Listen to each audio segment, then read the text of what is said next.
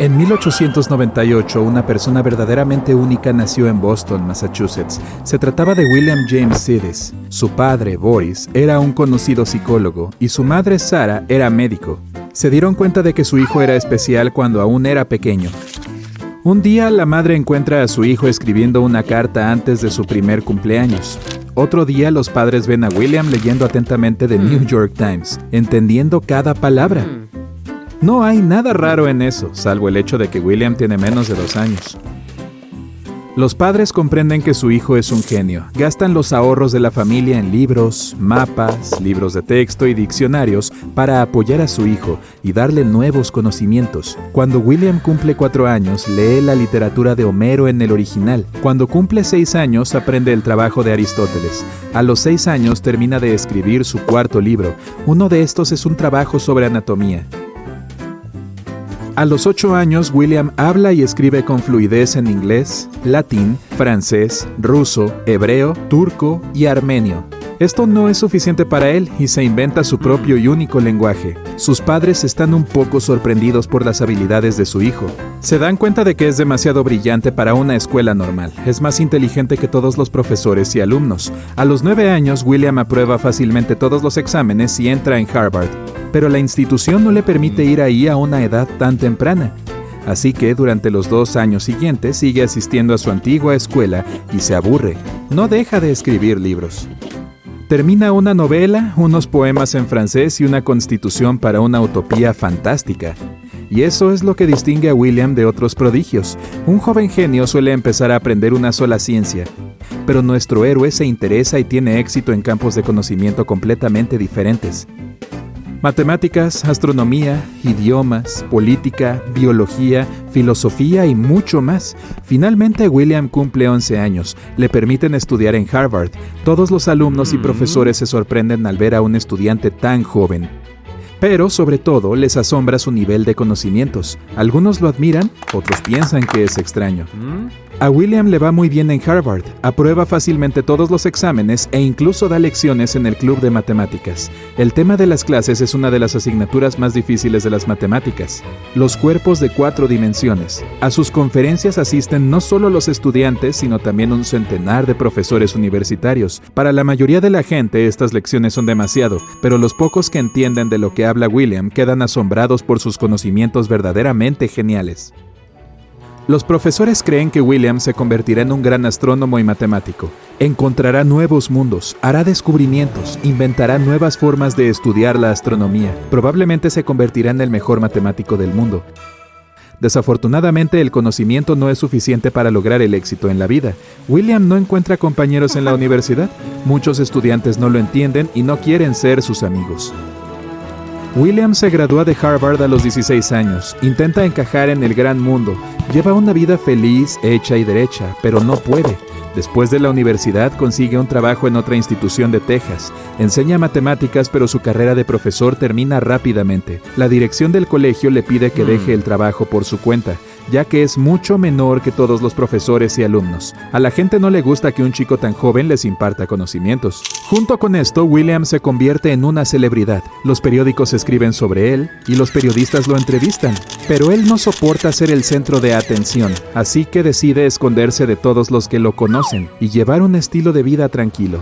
En sus siguientes años de su vida, William se traslada de ciudad en ciudad y vive bajo diferentes nombres para que nadie descubra que es él.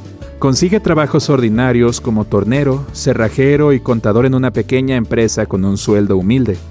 Cuando la gente lo reconoce, William se muda a una nueva ciudad. Sigue escribiendo libros, termina su trabajo en un volumen de 1200 páginas sobre la historia de Estados Unidos, colecciona boletos de tren y tranvía y escribe un libro sobre estos.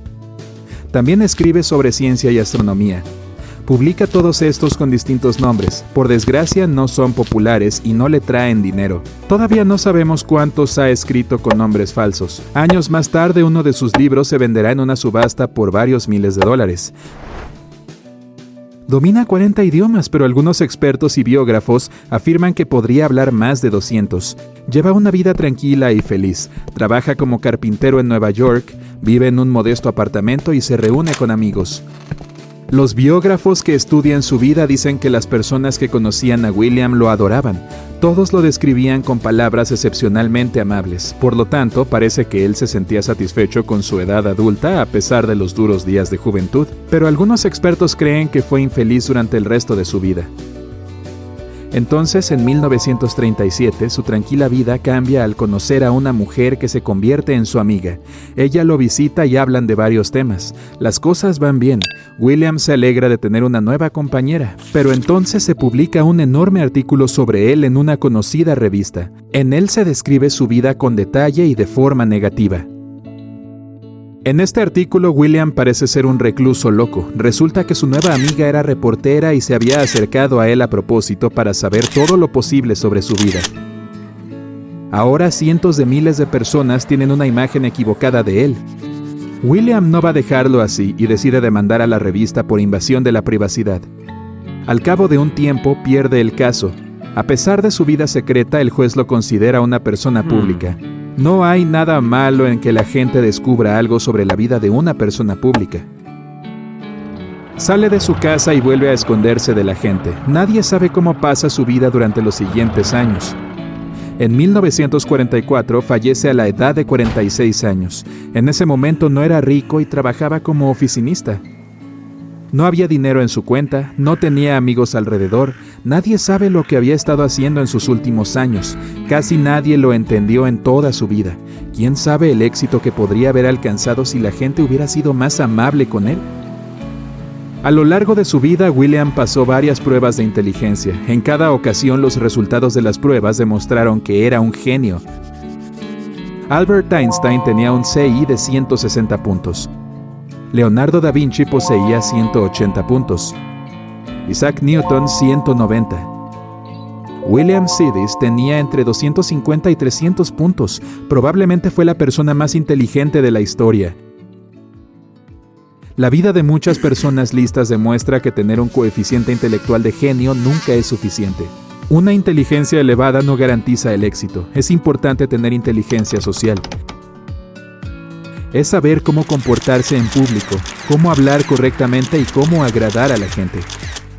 Alguien puede pintar cuadros increíbles pero no saber presentarlos correctamente. Como resultado, sus obras de arte pueden ser reconocidas como baratas durante la vida del artista. Un violinista que no sepa negociar un precio alto por su concierto acabaría tocando en la calle toda su vida. La capacidad de convertirse en una celebridad y vender tus habilidades también es un talento importante. Muchos genios fueron ermitaños y vivieron mal porque nunca consiguieron socializar. A veces uno de ellos lo sabe todo sobre ingeniería genética, pero no tiene ni idea de cómo comportarse en una fiesta. Las personas malintencionadas suelen utilizar a los genios con fines egoístas y los engañan.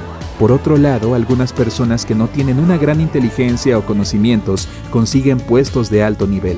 Se hacen famosas y alcanzan el éxito gracias a la inteligencia social y al trabajo duro.